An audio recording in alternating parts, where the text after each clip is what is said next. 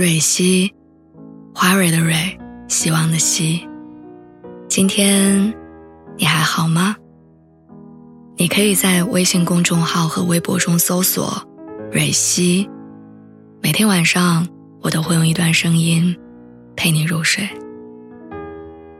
听完今天的故事，祝你晚安，做个好梦。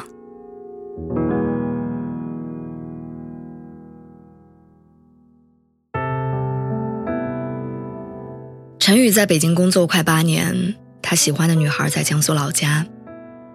我上一次听他聊起这个姑娘，还是以某种极其不甘且抱怨的口吻。去年冬至那会儿，我们四个玩的好的朋友约在三里屯吃火锅，酒过三巡之后，大家聊起了各自的感情生活。张晓东和女朋友已经谈了五年，准备年底结婚。姚璐前两个月刚刚交了新的男朋友。还在热恋期，只有我和陈宇两个人还是单身。我单身是因为才分手不久，他单身是因为心里一直有一个放不下的人。我听他说，他和那个女生谈了八年，从高中到大学再到工作，两个人在北京挤过地下室，也住过群租房，吃过一天三顿的泡面，见过凌晨三点的北京。他们见证了彼此最落魄的时光，但还是没能走到最后。陈宇说是因为女孩嫌他穷，嫌他没出息。大概是一八年的冬天，他们两个人因为换房子的事情吵了起来。女孩说她不想再跟别人合租，一定要住在一个一居室，否则她就自己搬出去。陈宇觉得一居太贵，一个月四五千的房租跟他的工资差不多。所以他坚决不同意。两个人你来我往，谁都不肯妥协。情绪上头的时候，陈宇跟他说：“你不就是嫌我穷吗？你有本事就去找个有钱人。”其实这句话说完，他就知道他错了，但是那会儿还年轻，死活都不肯低头道歉。女孩听完之后，瞬间安静下来，也不再跟他吵架。第二天。收拾好行李，回了老家。那个时候，我突然之间意识到，你永远都说服不了一个固执的人，就像你永远叫不醒一个装睡的人。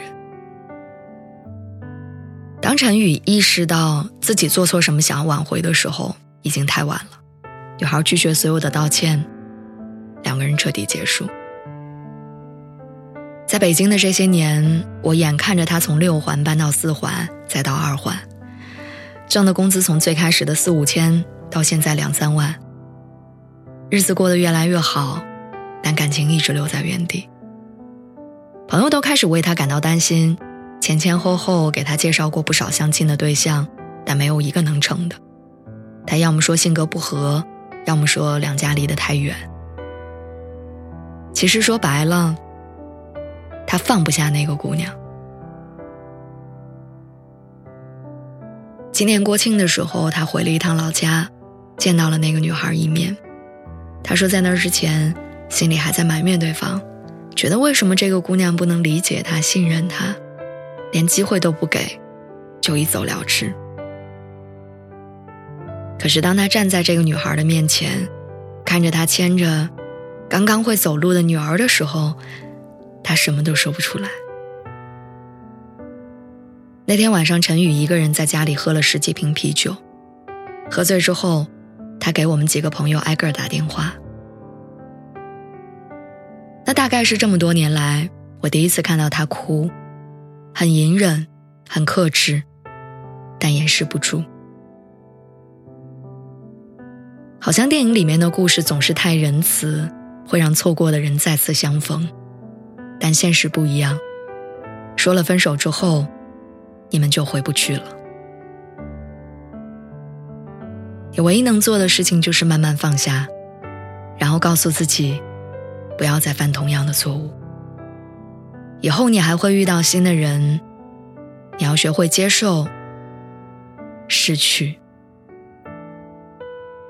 冬天快到了，以前的故事该翻篇了。